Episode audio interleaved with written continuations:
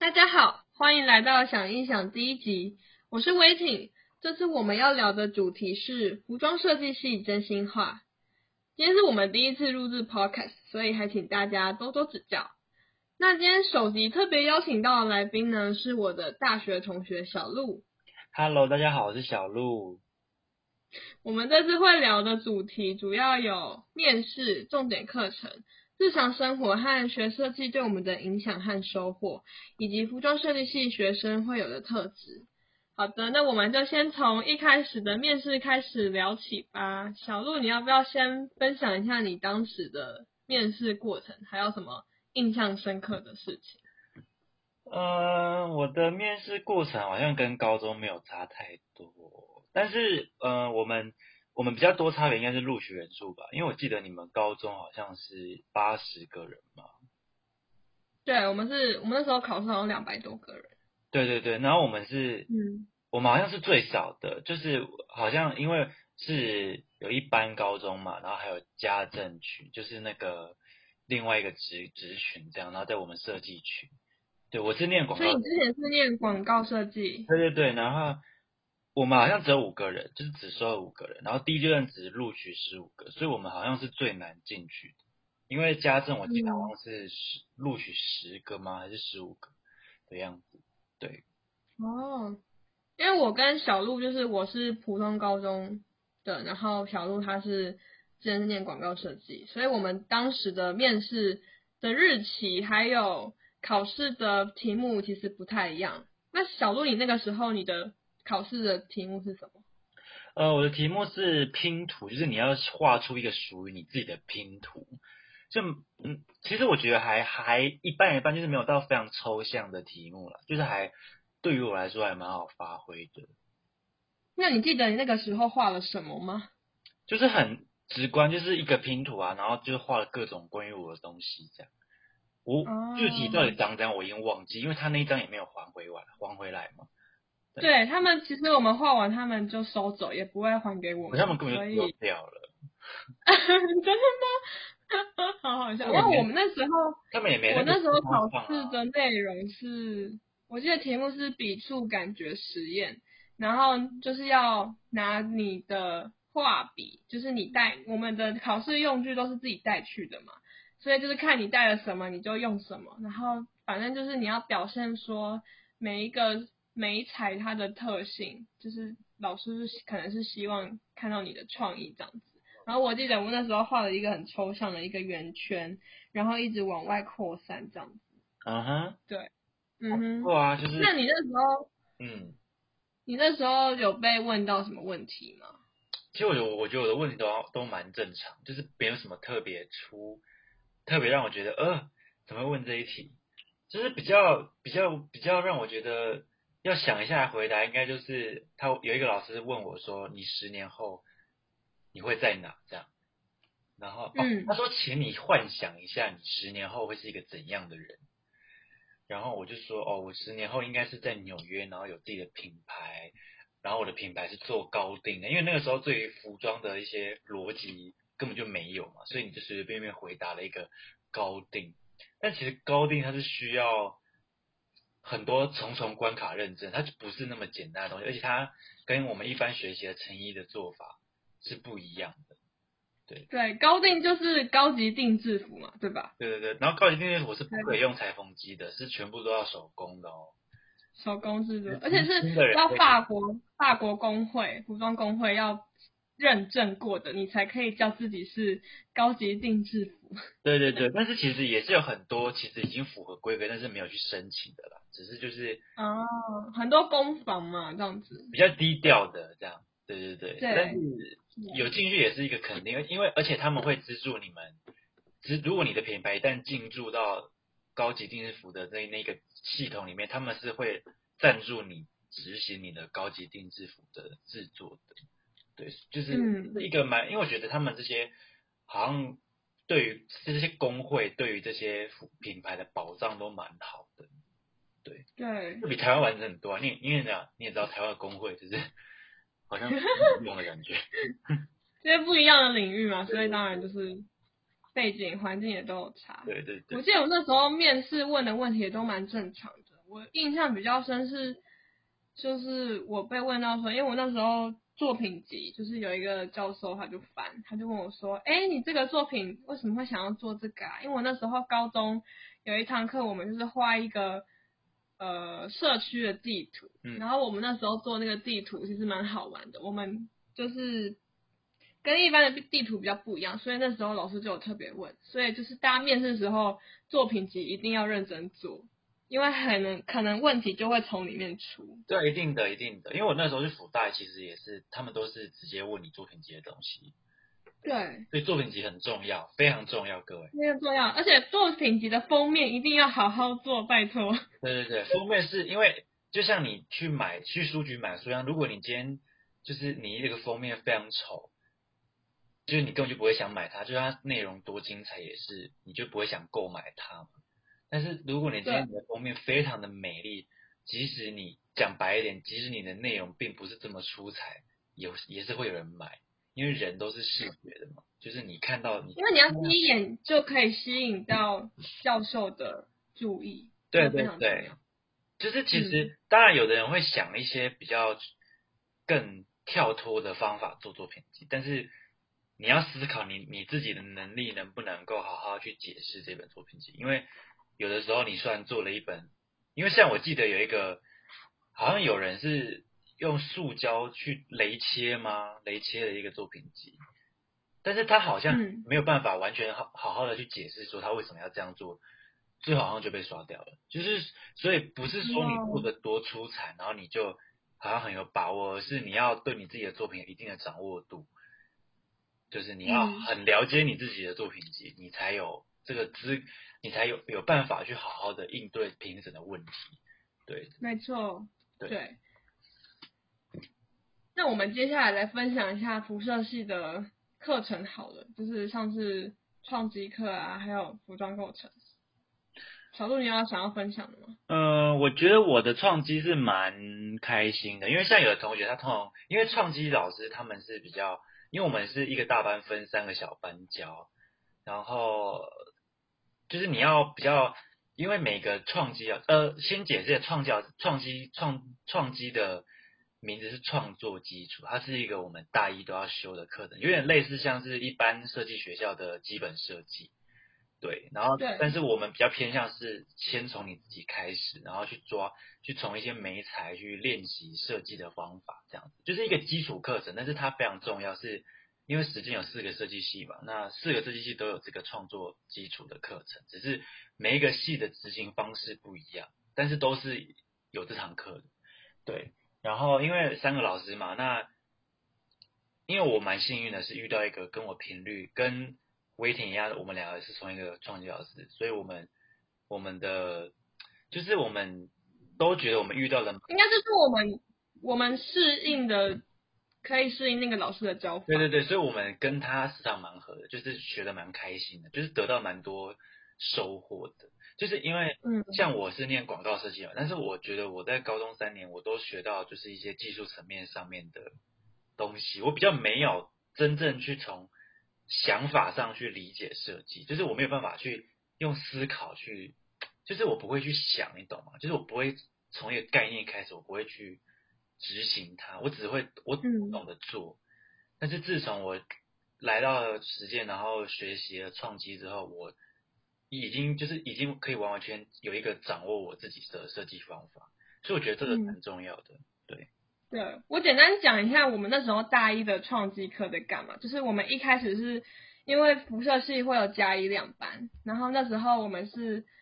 大一的时候，大家第一个 project 是一起做大道城的色彩，嗯然后所以我们就要去，我们真的有实地去大道城去，嗯，去研究他们那边的文化特色。然后文化特色了解之后，我们要开始做自己的创作。就是我们那时候有四个箱子，然后那四个箱子里面就是呈现你自己对于这个 project 的一些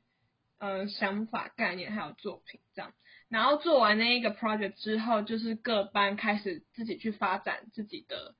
作品。像我们班那个时候是，哎，我们班那时候是算是做什么？我们班是先我们班是先从心理学开始啊，就是我们先我们班有一个哦，对我们班那时候是自己每个人会先有一个录音档，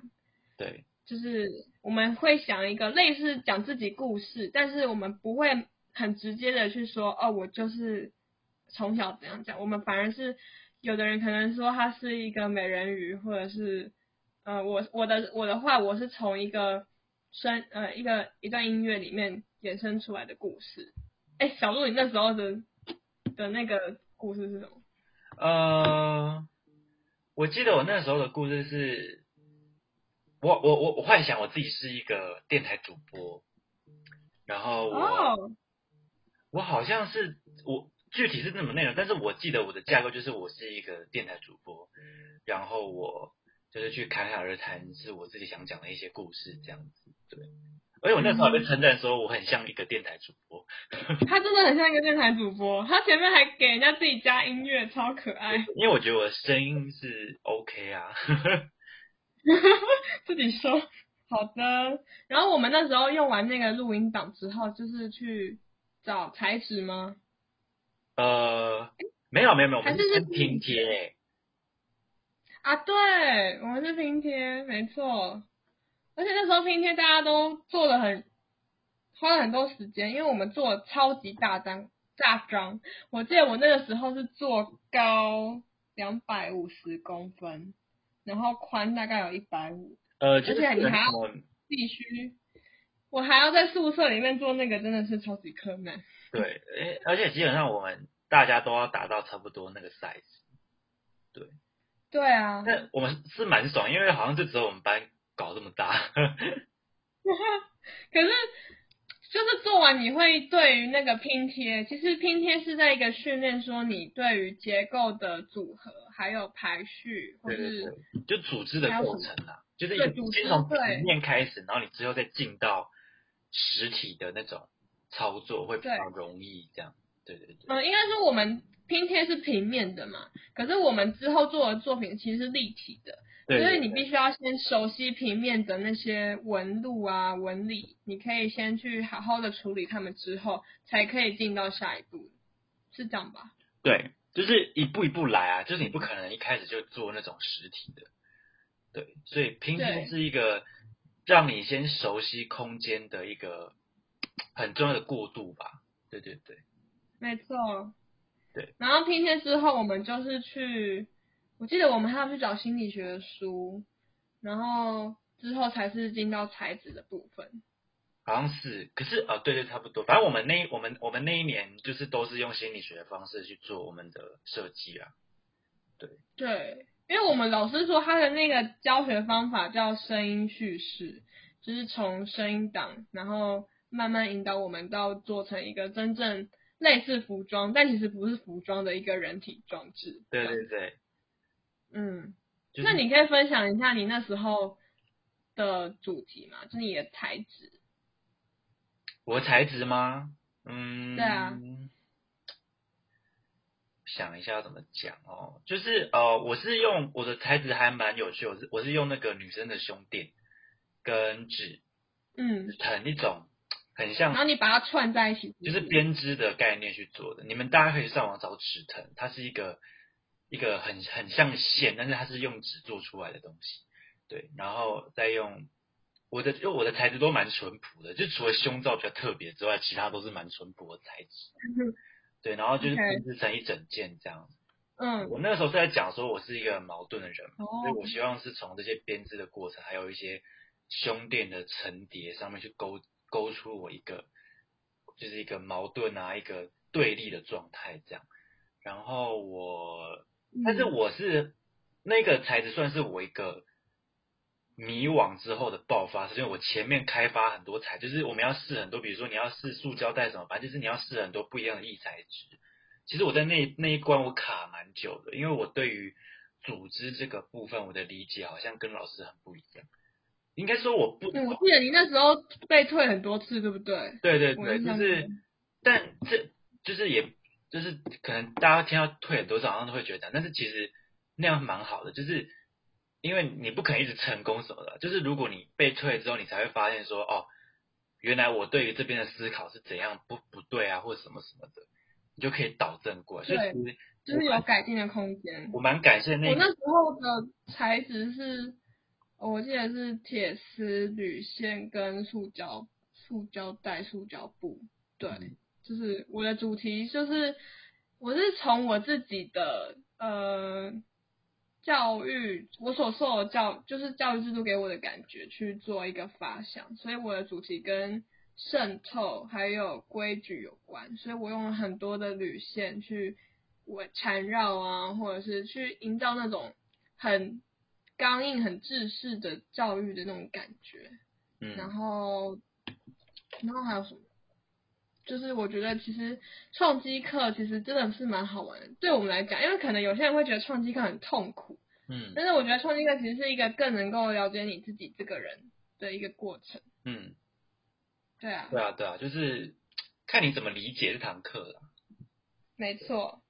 然后除了创机课，我们还有另外一门很重要的必修，叫做服装构成。嗯，最讨厌的课。简称服构课。对，呃，我觉得这个也可以跟大家分享一下。就是我记得那时候大一第一堂课，就我们的表定课表其实是从早上九点到十二点，但是那一天我们班其实到了下午五点，大家才放学回家。嗯然后我记得那时候，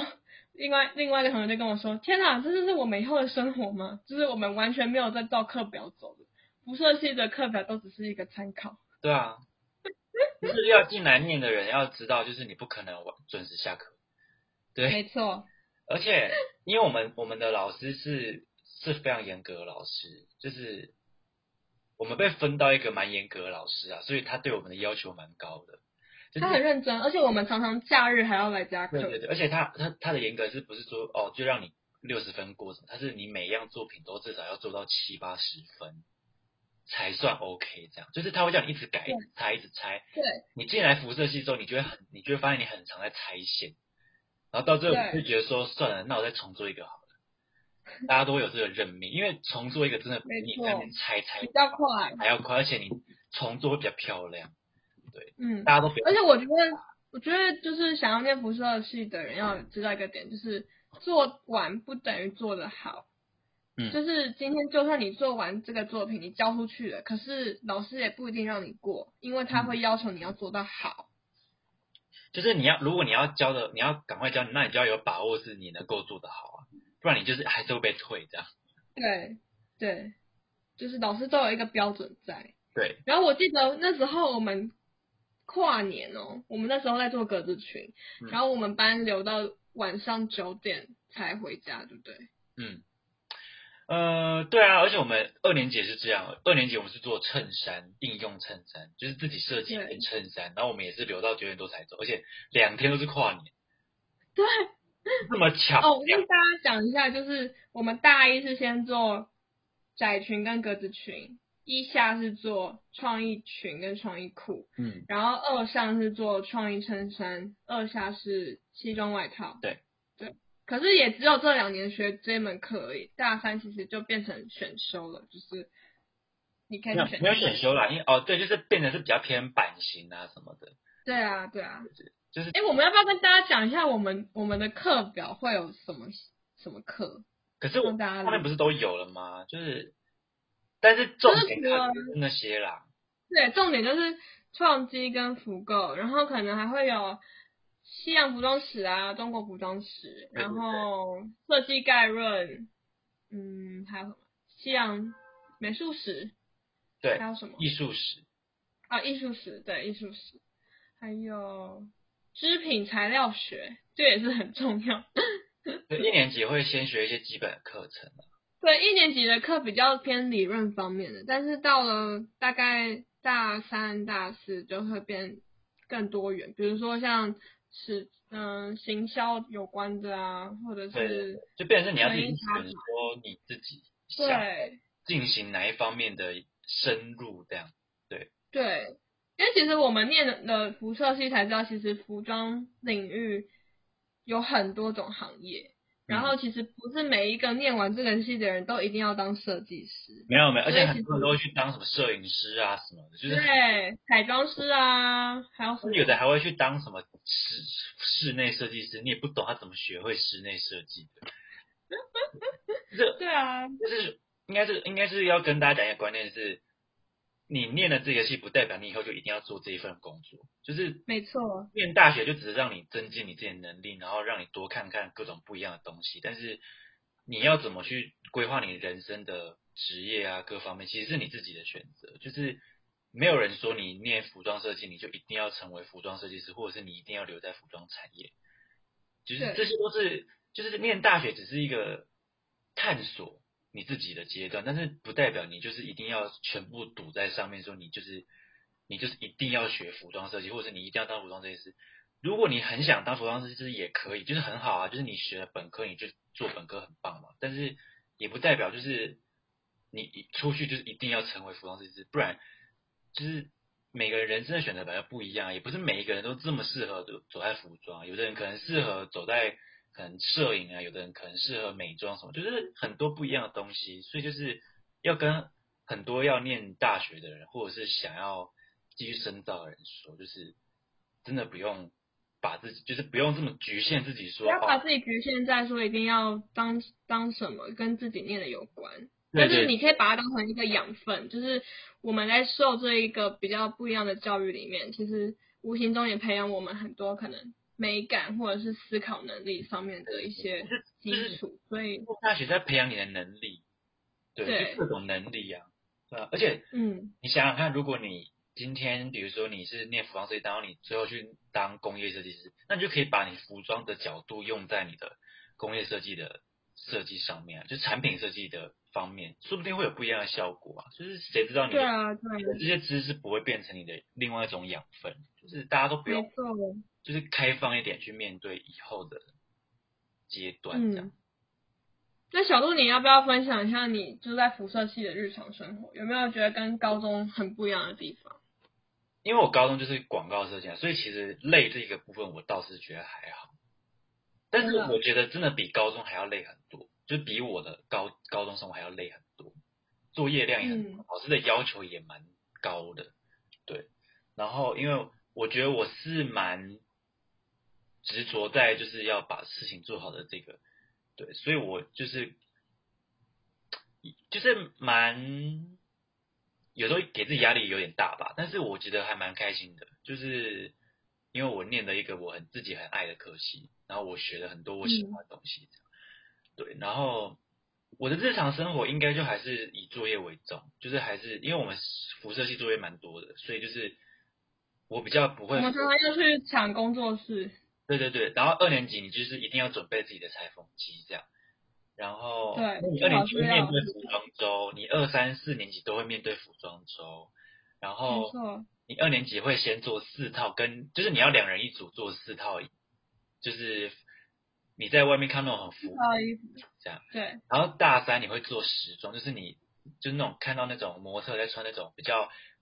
你在你觉得你觉得正常人里一般人里面认为比较正常的衣服这样，然后大三就是你自大四就是你自己选择你要做夸张的衣服还是你要做时装这样，对对，就我们会分实验组跟时装组，对，然后大三是做六套，然后大四是如果你要做时装就是七套，然后做实验组就是夸张的衣服就是六套六套，对对对，对。就是你要你要花非常多钱哦，就是你会面临到非常多金钱上的考量，而且你还要请模什么，反正这些都很丰富，就是你进来你就会知道，对，那辐射的生活是很多元的，嗯。而且你要而且就是有人问我们说，就是我们这些材料什么都自己出吗？对，我们都是要自己出。对啊，学校才不会帮你管这些，学校没有学校完全不会，学校完全不会负责这一块啊！就是想要跟所有要念、想要念辐射系的人说，就是我们所有的，对，就是，所以我觉得家里支我们很幸运，家人都是非常支持我们的。对对对对对。因为其实你出就做一个服装周，其实你收获会很多，因为你会知道说一整个服装周，的制作过程它是怎样，一对场秀出现的。对，因为你是从从呃设计制作到后面可能请 model 或是化妆、拍照，然后什么样，全部几乎都大家都自己来。对，就是如果你可以的话，就是大家会就有人会全包，或是他会请朋友啊。对对对，就会发现你们的无限潜能，就是你居然什么都可以没错做对，对，而且就是我觉得进来要有一个觉悟，是你就是要以课业为主，因为进来时间辐射，你不可能有太多的很闲的时间啦。对，没有觉悟是你绝对要是课业中，不然你就很容易被淘汰掉。这样，对，因为我们的每一个 project 都蛮紧的，就是你刚做完一个，可能下一个礼拜老老师又要你拿新的东西出来，就是你要不断的很专注的在在课业上。而且大二是最恐怖，就是你会遭到各种重点课程的夹击。对，对，大家要有觉悟哦。好了，我们不要恐吓别人啦，还是欢迎大家理解好不好？我跟大家讲一下，大一是你基础课程多，但是你的压力没有那么大，因为毕竟是基础课程嘛，你不太可能就但我觉得还是很忙哎、还是很忙啊，因为就是可能刚学嘛，就但是大一我真的觉得是比较幸福的时候，然后大二你就是最恐怖的，就是你那个时候你什么东西都要进阶啊，然后你还有一些新的课要上啊什么的，然后你还要自己排选修，要排通识什么，你对你的大二是，你每天一回家你就躺在床上先睡一下，因为太累了，真的太累。我的话就是真的太累，然后就是你还要面对服第一次你的制作衣服啊、设计衣服啊、第一次服装周啊，然后还有会考什么的，就是你各种会考，就是我们要考试，就是要测验你服装的制作能力这样。我然后大二是你要做一件西装的背心，但是我们今年因为就是疫情的关系，疫情的关系，所以取消了。但是我们还是练了好几次。对，我们还是体体验过好几次那个恐怖，就是你真的到哎是八个小时那样做了，还是九九个小时，九个小时，然后从打板开始，从最一开始从无到有，从零开始，你要伸出一件西装背心。对对，然后你车啊，你就是整个腰酸背痛，真的没有夸张哦，就是你 真的，而且会很紧张哦，会很紧张，因为你就是你时间没有时间内没做完，你就是整个就直接被 out。对啊，对，所以我跟你讲，就是天呐，那个压力超大的。虽然我们最后是有点像是侥幸逃过一劫的感觉，但是我们还是有体验到那种被压迫的感觉。对那该学的大家还是有学啦。对对对对对对，所以就是进来的人要有觉悟哦，就是你会慢慢走上地狱的路，这样嗯，对。那小鹿，我们最后来聊一聊，就是我们学了这两年之后，设计对我们的改变或是收获，还是你有想要说的话？这样子。我还蛮庆幸的耶，因为就是刚刚讲嘛，我遇到了很好的老师，然后我学会了怎么去运用设计的方法嘛。我觉得我学到最多就是了解怎么设计吧，就是我他就是我现在可以就是比如说我会很有很努力去观察一个东西，就是哦，就是我觉得学会设计的方的分别就是你以前都只是看，你看到一个漂亮东西你觉得漂亮，那就没了嘛。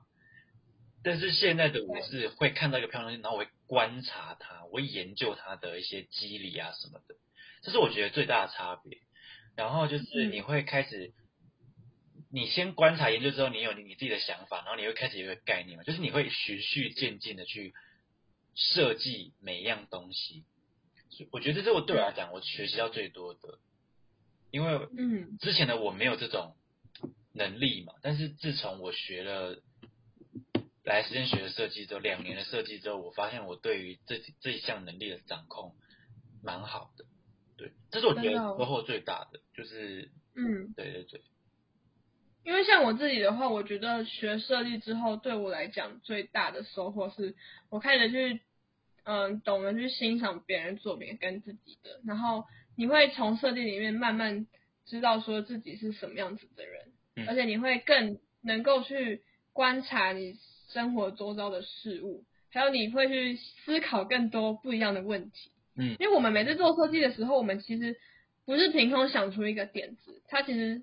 是你必须要先可能哦，我可能今天对某一个主题有兴趣，然后我就要开始去研究它相关的资讯，可能去找书啊，找电影来看啊，嗯或是怎么样。对对然后你在这个搜寻的过程中，你有可能去接触到新的东西，对啊，所以它其实是一个非常，我只能说非常有趣，而且我们在做设计的时候，其实我学完也没有说学完，就是我在学的时候，我会觉得说，就其实其实学设计真的是蛮难的，对我来讲，因为你必须要是你要先有一定的养分，比如说人文或是历史、美学这些，甚至是嗯数理之类方面，你都要懂得策略一些，不然你很难去做出一个有深度的设计。嗯，然后你也要懂得去表现你自己的想法，还要去说服别人说，哦，这是我我的理念之类的。嗯，对啊，对对，我觉得这是一个蛮大的成长吧。对，我觉得大家进来感觉，因为我觉得身边的同学，其实大家学了这两年之后，其实每个人都有不同的收获。对啊，就是蛮蛮好的，不管是对于某各种方面都是一个成长吧。对啊，对啊，对对对，就不论是在思考方面呢，或者是制作方面，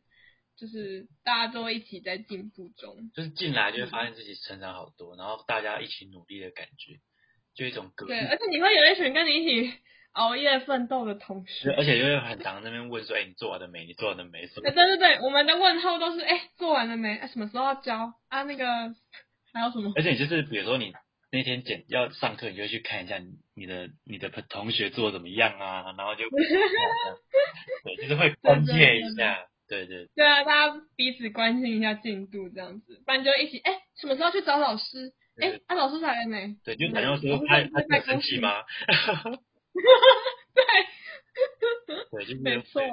大家可是其实我们跟老师的感情还不错啦，就是我们班。哦，我也蛮我也讲还算可以，就是还不错了，嗯，对啊，就是因为我们很常要找老师，对，因为我们要检查，就是因为我们的作品都是要实际实际拿去给老师看，就是所以我们就是常常要跟老师约时间，然后或者是去找老师检查作业之类的。对啊，对对对，就是嗯。自己要追着老师跑，对，要追着老师跑，是的，是的，蛮开心的啦，就是真的哦。而且希望就是赶快恢复正常，就是还还可以，对啊，对啊，嗯，因为我们的我们系的课真的是蛮需要实做，就是现场的，就是线上会比较麻烦，对，对，因为不论是你的布料啊，或者是你的其他细节的地方，如果真的用远距的话，其实真的很困难，因为就是会会很难去理解，或者是说老师会看不出来一些很细微的地方。嗯，对啊，所以就是希望可以恢复，然后赶快面临我们的大三，我们要走，我们两个都要升大三了，对，我们今年要升大三了，哇时间过好快。对，所以就对啊，透过这个机会跟大家聊一下我们两年来，就是对啊，两年来的一些真心话。对对对，那你觉得，嗯你觉得你有想要对，嗯，想要念辐辐射系的人给什么建议吗？嗯或是嗯，想说的话？就是不要随波逐流吧，就是很多人会，就是我我昨天突然想到，就昨天在有点在想的时候有想到这个问题，是我觉得可以跟大家分享的，就是嗯很多人都觉得说，你如果是一个时尚的人，你就是要追求时尚嘛。但是我觉得，你既然要当设计师，设计师就是处在一个创造的一个人嘛。我觉得你应该是去创造时尚，而不是去追随时尚。我觉得，就是你要去创造一个会让大家去追随的东西，而不是你要去跟着这个潮流走。因为这个潮流是别人创造的啊、但是不是你。身为一个设计师，就是你要去创造一个属于你自己的潮流。对嗯我觉得就大家都要找出自己的风格啦。我觉得比较讲比较白就是这样。对对对，就对，因为我身边有一些同学，他们会觉得说，好像还没有找到自己的风格，他们会蛮焦虑的。可是我自己的想法是，其实你今天不管有没有找到自己的风格都没有关系，重点是你先享受在那个创作的当下。对对对，因为有时候你有时候你找到风格很好，就是可能你的辨识度很高，那恭喜你，你就是有一个自己的一个定位在那边。但是如果你今天还没有找到风格的时候，也不用太担心，因为表示你还有很多的可能，你还没有被限制住。所以就是我觉得，如果要我对于想要念辐射系的人给的建议，就是就是你就是把自己当一张白纸，然后你就是进来，然后好好的去享受这些老师啊、同学给你的一些很多的洗礼，这样子。对对啊，就大家就真的不用想太多来，嗯，然后也不要觉得说什么，不要觉得说自己比不上人家，或是因为我觉得就是难免同台都会竞争，就是我们有很多比赛啊什么的。可是最重要的还是要回归到自己。对，就是就算今天老师可能，嗯，老师不喜欢你的作品，或是你的作品被否决了，你都不要因此而伤心，或是觉得自己很烂，因为只有你知道自己在做什么。然后如果你可以一直保持自己的初衷，然后知道自己的。自己为什么要做这个作品？还有，如果你真的很喜欢他这个理念的话，那其实就好啦，就是就不用去担心这么多。对啊，对啊，就是大家就是把自己当成一张白纸，然后再进去好好的画这样。对。对对对。好好放松来。对。你也不知道四年后你会变成什么样子，所以就是。就是嗯，把这就是不用设想太多。当然，大家都会对这个有期待，一定的，但是就是。多想无益，就是进来我们好好体验就知道，对，没错，对对对。那小鹿，你最后还有想要跟大家说什么吗？嗯，好像差不多吧，觉得好像都补充的蛮蛮蛮完整的了。对啊，就是很开心今天可以跟大家分享我们两个在辐射系的对啊一些生活，还有我们所学习到的事情。那我们再次谢谢小鹿今天的莅临。耶，谢谢小鹿，好的，那我们今天的想一想就先到这边喽，谢谢，欢迎大家下次继续收听，拜拜，拜拜。